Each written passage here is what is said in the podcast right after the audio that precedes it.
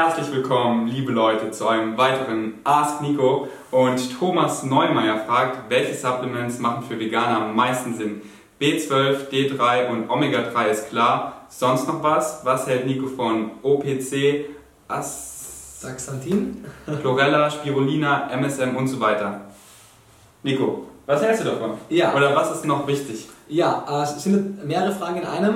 Vielleicht, dass wir das strukturiert durchgehen. Zum ersten, welche Supplements sind empfehlenswert für Veganer? Da muss man natürlich fairerweise differenzieren, wie ernährt sich die Person vegan? Denn vegan heißt ja in erster Linie nichts anderes wie, ich lasse tierische Produkte weg und ernähre mich rein pflanzlich. Das kann im besten Fall heißen, ich ernähre mich von vollwertigen Lebensmitteln, Whole Food Plant-Based Diets mit jeder Menge Vollkorngetreide, Hülsenfrüchten, Obst, Gemüse, Nüssen und Samen und ein paar Algen fürs Jod.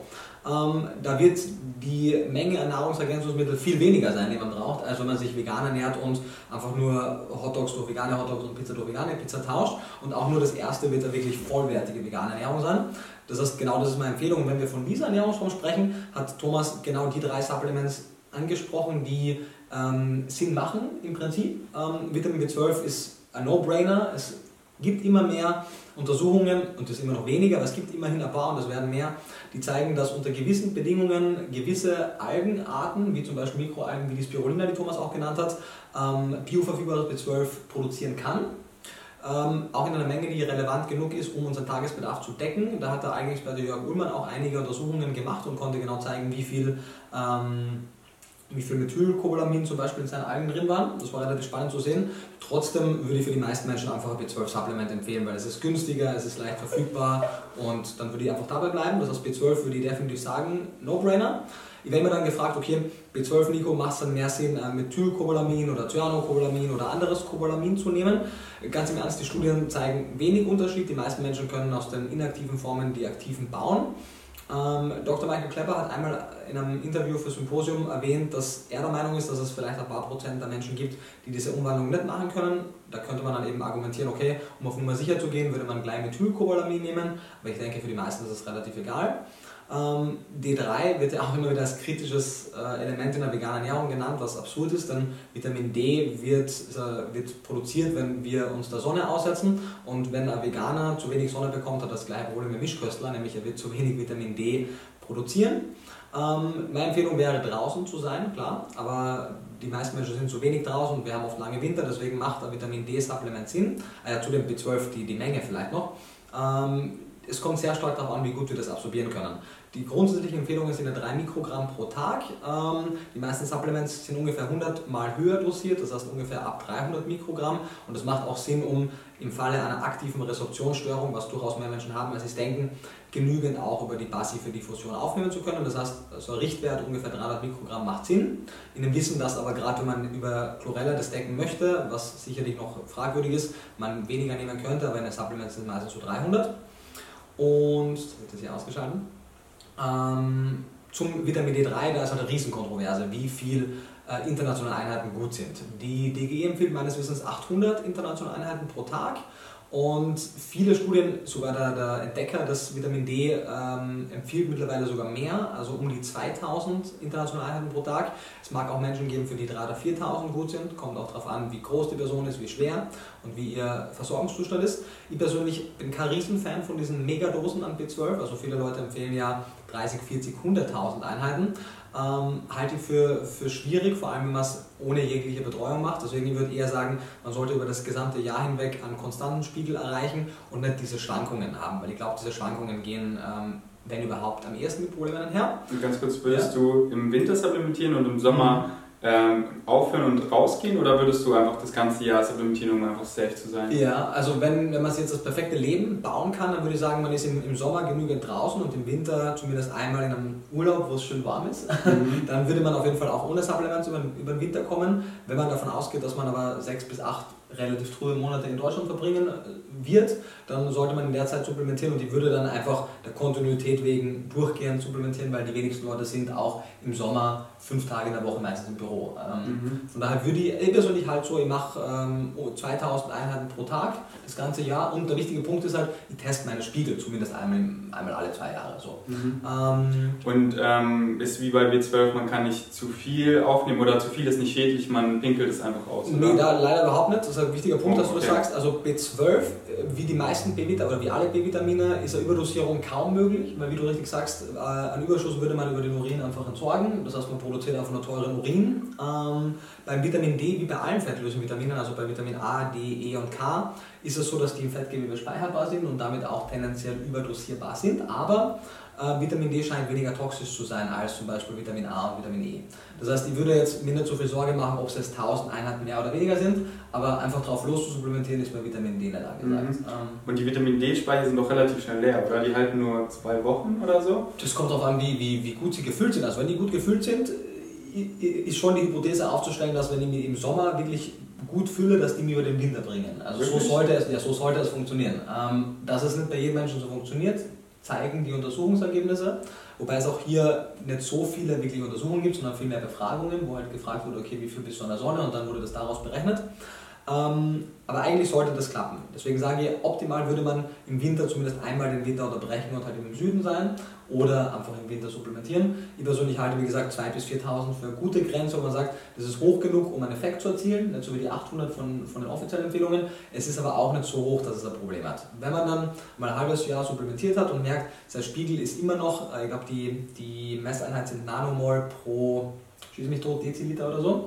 Und die, man sollte über 100 sein, das ist halt der Punkt. In Deutschland gibt es ein paar andere Messgrößen, man würde die amerikanischen Messgrößen nehmen, denen bin ich mehr vertraut. Und, du ja. empfiehlst 2000 und ab wann wird es kritisch, wo du meinst, dann wird zu viel eingespeichert? Ja, also das Upper Level ist auf jeden Fall unter 4000. Also das Upper Level ist auf jeden Fall weit über 4000. Also bis 4.000, 5.000 kann man das sicherlich auch machen. Wenn man jetzt, die Frage ist halt, empfiehlst du gerade einer 50 Kilogramm schweren Frau oder am 90 Kilogramm schweren Mann Vitamin D. Okay. Ähm, und natürlich, wenn jemand wesentlich kleiner und leichter ist, wird er weniger brauchen. Aber 2000 ist ein guter Richtwert für Year Genau, 2000 bis 4000 ist ein guter, ist ein guter Richtwert. Und dann einmal im Jahr oder alle zwei Jahre, mit dem wir den Spiegel kontrollieren wollen. Genau. Okay. Ähm, es gibt Vitamin D3, es gibt Vitamin D2. Ich persönlich würde zum D3 raten. Ähm, das mhm. ist mittlerweile auch in vielen Fällen vegan, das war es nicht immer, aber sehr oft ist schon vegan erhältlich. Und gibt es sonst noch zum Vitamin D zu sagen, na, es ist ein fettlösendes Vitamin, das heißt, wir sollten es zu unserer Hauptmahlzeit dazu essen, wo auch zumindest eine normale Menge an Fett enthalten ist und nicht unbedingt auf Genau, das habe ich meiner Freundin auch empfohlen. Sie hat es mal in der Früh genommen, wo sie eigentlich auch gefastet hat, mhm. aber dann bringt es ja nichts, oder? Weil Wenn sie Öl gelöst ist, schon, aber es Nee, war es nicht, es war genau. eine Kapsel. Ähm, genau, dann zu einer Mahlzeit oder in vielen ist ja auch in der Formel schon ein bisschen Fett dabei oder in diesen Tropfen, dann einfach sowas nehmen. Und äh, die Spiegel lassen die, sich, die, lassen die sich leicht bemessen, weil bei B12 ist es ja nur mit diesem Holo-TC möglich. Ja. Ist es bei D3 ähm, einfach ein großen Blutbild oder ähm, Also du hast es schon richtig gesagt, Vitamin B12 würde man eigentlich im Serum messen und es stimmt, dass es den Extremfall geben kann, dass der Serumwert noch in Ordnung ist, aber dass der Holo-TC, also der Holotranscobalaminwert, der Speicher, schon etwas leerer ist ähm, und dann würde man auch zur Sicherheit Holo-TC messen. Das wird aber auch ein bisschen hochgeschaukelt. Also in den allermeisten Fällen ist schon eine Relation zwischen dem Speicher und dem Serumwert. Ähm, aber ich würde trotzdem zumindest alle zwei Jahre mal den Holo-TC testen, um zu gucken, ob alles gut ist. Vielleicht auch alle drei Jahre, wenn es gut passt. Beim äh, Vitamin D ist es der 25O, wie ist das? Ähm, 25 OHD, glaube ich. Also es gibt einen Wert, ich habe auch einen Artikel geschrieben zu Vitamin D, auch zu Vitamin B12, auf Deutschland ist vegan, da kann man sich beide angucken. Verlinke ich hier drunter, ja, sind richtig gut. Genau, also da steht alles drin, wie sollte der Spiegel sein, welche Werte sollte man testen. Da gibt es jetzt nicht so viele verschiedene beim Vitamin D, da gibt es eigentlich einen, der relevant ist. Okay. Und den sollte man dann testen lassen. Und dann hat äh, Thomas den, den dritten Wert gemeint, Omega-3 ist auch ein wichtiger Wert zu, zu wissen. Ähm, und da wird es schon wieder kompliziert. Also der Punkt ist, Omega-3-Fettsäuren genauso wie Omega-6-Fettsäuren sind essentielle Fettsäuren. Das heißt, die kann der Körper nicht selbst produzieren und die müssen extern über die Nahrung zugeführt werden. Das sind äh, Omega-3 die Alpha-Linolensäure und Omega-6 die Linolsäure. Ähm, aus denen kann der Körper dann im Prinzip in der Theorie die langkettige Omega-6-Fettsäure Arachidonsäure machen aus der Linolsäure und aus der Alpha-Linolensäure kann er theoretisch EPA und DHA, also Eicosapentaen und Docosahexaen-Säure ähm, machen. Aber wir wissen, dass es beschränkt ist. Ähm, wir wissen, dass umso mehr Omega-6-Fettsäuren wir aufnehmen, umso weniger Omega-3-Fettsäuren können wir umwandeln. Das heißt, wenn wir sehr viel zum Beispiel Sonnenblumenöl zu uns nehmen und zeitgleich eine normale Menge an Hanf und Walnüssen, also Hanfsamen und Walnüssen. Ganz kurz, Sonnenblumenöl hat ein Verhältnis von, ich glaube, 122 zu 1 von Omega-6 zu 3. Schlecht, ja. ja. Also viel mehr Omega-6 als Omega-3. Genau, das ist wichtig zu wissen. Und das blockiert zumindest zum Teil die Umwandlung, weil da sind dieselben Enzymsysteme ähm, dafür verantwortlich. Und wenn wir zu viel Omega-6 zu uns nehmen, dann kann darunter die Umwandlung leiden. Ähm, EPA, ein großer Pentaensäure, kann der Körper meistens trotzdem genug äh, bilden. DHA, was dann aus dem EPA gebildet wird, in einigen Fällen nicht. Und auch hier zwei Sachen. Entweder man macht dann einen Test und guckt, wie sind denn meine Spiegel. Oder wie es Thomas vorschlägt, und da bin ich auch d'accord, zu sagen, ich nehme einfach, bevor ich da hier lange rumteste, ich nehme einfach 250 Milligramm EPA, DHA als Supplement. Gibt es cleanes Algenöl, muss man kein Fischöl nehmen, und das funktioniert, das ist sicher. Habe ich auch natürlich einen Artikel darauf, äh, darüber geschrieben, den kannst du gerne auch verlinken. Mhm. Und das sind die drei, die ich empfehlen würde, und eigentlich sonst nichts. Period. Ich äh, decke mein Omega-3 natürlich, also ich nehme jeden Tag ähm, einen Teelöffel äh, Leinsamen, geschrotete Leinsamen, Chiasamen und Hanfsamen. Das sind eigentlich die drei besten Omega-3-Quellen, oder? Ja. Und, ähm, und vermeide halt viele Omega-6-Quellen wie äh, Öle zum Beispiel Sonnenblumenöl, wie ich schon gesagt habe, Verhältnis von 122 oder so, lass mich lügen, zu 1. Und esse halt auch nicht zu viele Nüsse, weil viele Nüsse haben auch ein krasses Omega-3 zu 6 Verhältnis, also richtig viel Omega-6, was viele nicht wissen.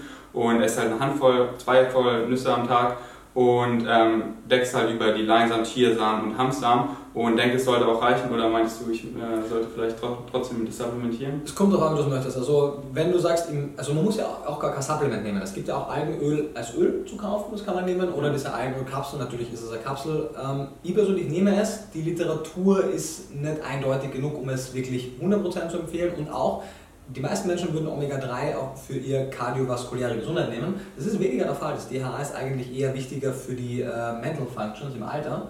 Und Dr. Jakob auch im Interview hat darüber gesprochen. Er meinte, seine Werte sind top, ohne zu supplementieren. Ich denke, viele andere kriegen auch so Top-Werte hin. Wenn man es jetzt nicht regelmäßig testen lassen möchte, würde ich es nehmen, weil es ist nicht besonders teuer. Es hat auf jeden Fall keinen Adverse Effekt, weil es ist ja Algenöl. Wir können ja selbst auf Verhältnis von 1 zu 1 zu Omega-6, Omega-3 haben, ist immer noch okay. Von daher können wir da nicht zu viel nehmen, wenn wir da 250 Milligramm pro Tag nehmen. Und das wäre schon meine dritte Empfehlung. Also ich verkaufe keine Supplements, von daher kann jeder nehmen, was er möchte, aber B12, Vitamin D3 und Omega-3 wären schon meine drei Empfehlungen. Und damit ist es auch wirklich durch. Also in einer vollwertigen pflanzlichen Ernährung braucht aus meiner Sicht, gibt die Literatur nicht her, dass man etwas anderes dazu nehmen muss. Ähm, aber Thomas hat noch einige genannt. OPC ist ja Gesundheit, äh, Traubenkernextrakt, glaube ich. Genau, ja. Ich habe darüber schon immer wieder auch was gelesen. Da gibt es auch wunderschöne anekdotische Berichte, was das alles machen soll. Es gibt da auch ähm, ein paar Papers, die man sich dazu zu, äh, durchlesen kann. Genauso eigentlich wie die meisten anderen Dingen. Es mag sein, dass OPC äh, potente Substanz ist, aber der Name suggeriert ja schon Traubenkernextrakt, dass wir das offensichtlich auch in Traubenkernen finden. Und die Empfehlung ist immer, warum isst du nicht einfach das gesamte Lebensmittel und kriegst dann nicht nur die Benefits von diesem einen isolierten Stoff, sondern vom gesamten Lebensmittel. Und ich kenne es vor allem aber beim Astaxanthin, was ja das nächste wäre, von isolierten Antioxidantien, die in den Trials wirklich durchgehen, allen Trials, die ich gelesen habe, und das sind wirklich mehrere Dutzend schon, egal ob wir jetzt über Beta-Carotin sprechen oder hier über Astaxanthin oder über andere isolierte Stoffe, die wirken nie so potent wie der Stoff im gesamten Lebensmittel. Denn zum Beispiel, man weiß, dass Kurkuma ist gesund, Menschen kommen auf die Idee, dann nehmen die Kurkuminpräparate, weil das eine der bioaktiven Substanzen ist. Es wurde aber gezeigt, dass ähm, selbst kurkuminfreier Kurkuma die ähnlichen positiven Effekte ähm, erzielen kann, was nahelegt, dass es nicht nur diese eine isolierte Substanz ist. Und es gibt sogar Untersuchungen, die gezeigt haben, dass eine isolierte Substanz ähm, kontraproduktiv sein mhm. kann. Natürlich, wenn jemand einen Mangel hat, wird das Supplement ihm helfen, aber wir wollen ja versuchen, eine Ernährung zu ähm, designen, die keine Mängel hat. Und dann finde ich, haben, sind beide in erster Linie, glaube ich, Geld verschwenden, weil sind beide sehr, also jedes Supplement ist verhältnismäßig teuer, wenn du es mit gesamten Lebensmitteln vergleichst. Ja, weil oft ist nicht der eine Wirkstoff, der gesund ist, äh, sondern eben das ganze Lebensmittel, wie auch in dem Plant-Based Symposium über bei der Mandel war das Vitamin E. Vitamin E, genau. Genau, da gibt es acht verschiedene Vitamin E's, so wie ich das verstanden habe. Genau, und die sind halt alle in der Mandel drin. Wenn man jetzt nur eins supplementiert, dann hat man von dem einen zu viel und das hemmt irgendwie die Aufnahme von den anderen und ist dann wieder ungesund. Und viel gesünder ist halt die Mandel zu essen, wo alle acht drin sind. Und oft ist es halt nicht nur dieser eine Stoff, dieses eine Vitamin oder so, sondern halt das Ganze. Und man weiß auch nicht genau, was ist es da drin, aber man weiß halt, das ist das Lebensmittel und das ist am besten das Ganze zu essen und hat dann diverse andere Vorteile, wie noch Ballaststoffe und so weiter. Genau. Und äh, ja, deswegen zu dem ersten OPC einfach ganze Trauben essen, wobei es heutzutage manchmal schwer ist, Trauben mit Kerne zu finden, weil ja, das sind nur Kerne. Ja, genau, das ist, äh, obwohl es eigentlich sehr gesund ist, aber man kann es verstehen, schmeckt ein bisschen bitter, Bitterstoffe sind halt gesund, ähm, aber ja, deswegen Trauben essen und wo kriegt man dann dieses Antioxidant, in welchem Lebensmittel ja, ist das? Ähm, also Wo jetzt genau in welchem Lebensmittel, in welcher Menge zum Beispiel das Astaxanthin drin ist, kann ich jetzt aus dem Stegreif gar nicht sagen, aber der Punkt ist, dass wir in einer, in einer ausgewogenen pflanzlichen Ernährung so viele antioxidativ wirkende sekundäre Pflanzenstoffe haben, dass es völlig egal ist, wie viel jetzt von einem Antioxidant wo drin ist, weil die Summe entscheidend ist. Ähm, und nicht, das ist dieses, dieses reduktionistische Denken. Menschen wollen da so einen, so einen Shortcut haben. Die wollen ein potentes Wundermittel haben, weißt du, was irgendwie gegen alles helfen kann. Und das ist einfach unnötig. So, wir haben da genügend in, in pflanzlichen Lebensmitteln und das wirken ja also was ich, jetzt gibt es das sehr gute Buch von Dr. Leitzmann, Bioaktive Substanzen in Lebensmitteln, und da hast du eine ganze Kolonne, die alle antioxidativ wirken. So. Und es mag sein, dass Astaxanthin in Laborversuchen gezeigt hat, irgendwie noch wirkungsvoller zu sein, aber die Summe der, der Nahrung reicht komplett aus. Alles klar. Ähm, und dann zwei Sachen, die ich gar nicht wirklich in die, in die Kategorie der Supplements legen würde. Chlorella spirulina, weil das sind ja eigentlich nur äh, Mikroalgen, die getrocknet wurden und dann als pulverisiertes Pulver oder als Pressling angeboten werden. Genau. genau, die Presslinge machen vielleicht mehr Sinn, weil die nicht besonders gut schmecken und dann kannst du die Presslinge einfach runternehmen. Ähm, und das macht schon Sinn. Also gerade Chlorella, habe ich schon gesagt, scheint, wenn es gut angebaut wird, da verweise ich gerne auf den Jörg Ullmann, der hat da wirklich viel Gutes darüber geschrieben. Ähm, hat es gezeigt, dass es eine bioverfügbare B12-Quelle sein kann. Es ist außerdem sehr eisenhaltig, es ist voller Chlorophyll, es ist als volles Lebensmittel einfach ein Package-Deal an, an guten vollwertige Inhaltsstoffen. Und vor allem, wenn ich halt auf Reisen bin, nehme ich mir meistens in sowas wie Chlorella spirulina mit, einfach um etwas Nährstoff-, Vitalstoffreiches mitzuhaben, wenn ich halt auf einer Messe bin und sonst nicht so viel Whole Foods zu essen bekomme. Ähm, von daher, ich nehme Chlorella schon regelmäßig, finde ich, find ich eine gute Sache. Ist meine persönliche B12-Quelle, bis jetzt sind meine Werte auch super, das heißt, zumindest anekdotisch scheint es bei mir zu funktionieren. Wir werden sehen, was in, in zwei, drei Jahren ist. Und würdest du jetzt sagen, ich habe nur Geld für eins, Chlorella oder Spirulina, was ist besser? Ja, ähm, also wahrscheinlich natürlich vom Bein her das, wo es besser angebaut ist. Ja, aber, das sowieso ähm, genau. Wenn du sagst, die, die best angebauteste Spirulina da habe ich, ähm, oder die, die best angebauteste Chlorella.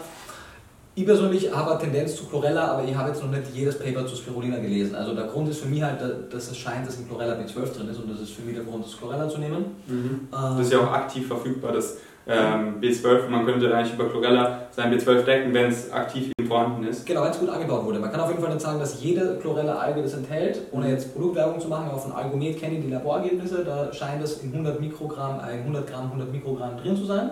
Von vielen anderen Firmen habe ich jetzt noch nichts bekommen, deswegen kann ich es da nicht sagen.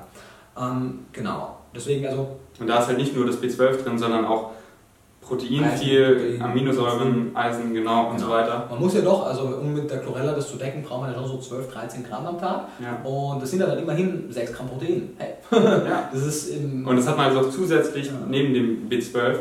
Ähm, ja, Deswegen, das, du deckst ja gerade deine 12 eigentlich ausschließlich über Chlorella, also du probierst es ja gerade aus. Nico macht gerade ein Selbstexperiment, er macht es gerade ein Jahr lang nur über Chlorella und möchte dann sein B12 messen, ob das wirklich gut funktioniert. Und ich denke, ich werde es auch bald machen, denn mein B12-Supplement, was ich jetzt habe, ist aber noch mit so Geschmack und so, einfach Sachen, die ich nicht brauche. Und da schlage ich einfach 30 Fliegen mit einer Klatsche, weil ich halt noch Proteine, Eisen und so weiter drin habe und eben auch noch das B12. Genau, aber nur wenn es gut angebaut ist. Also äh, was, was macht da den Unterschied vom Anbau? Worauf muss man achten? Dass es ähm, nicht also, steril behandelt wird? Oder? Genau, also als Außenstehender kann man das nicht wirklich beurteilen, wie das Produkt angebaut wurde, sondern man muss sich auf die Laborergebnisse der Firma verlassen. Der Punkt ist, was man weiß, man kann Chlorella fermentiert anbauen, dann hat sie einige tolle Eigenschaften, aber durch den sterilen äh, Prozess des Anbaus hat sie dann kein B12 auf jeden Fall. Also selbst Jörg Ullmann baut fermentierte Chlorella an und die ist dann frei von B12.